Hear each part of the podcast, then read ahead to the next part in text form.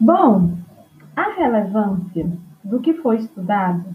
primeiramente, ela se dá em contribuir, sobretudo, para o desenvolvimento acadêmico e profissional,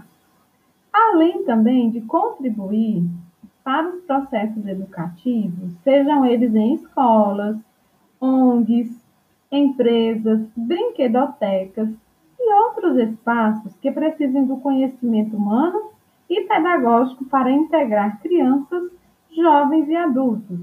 frente ao processo né, de ensino e aprendizagem, ou seja, os processos educativos.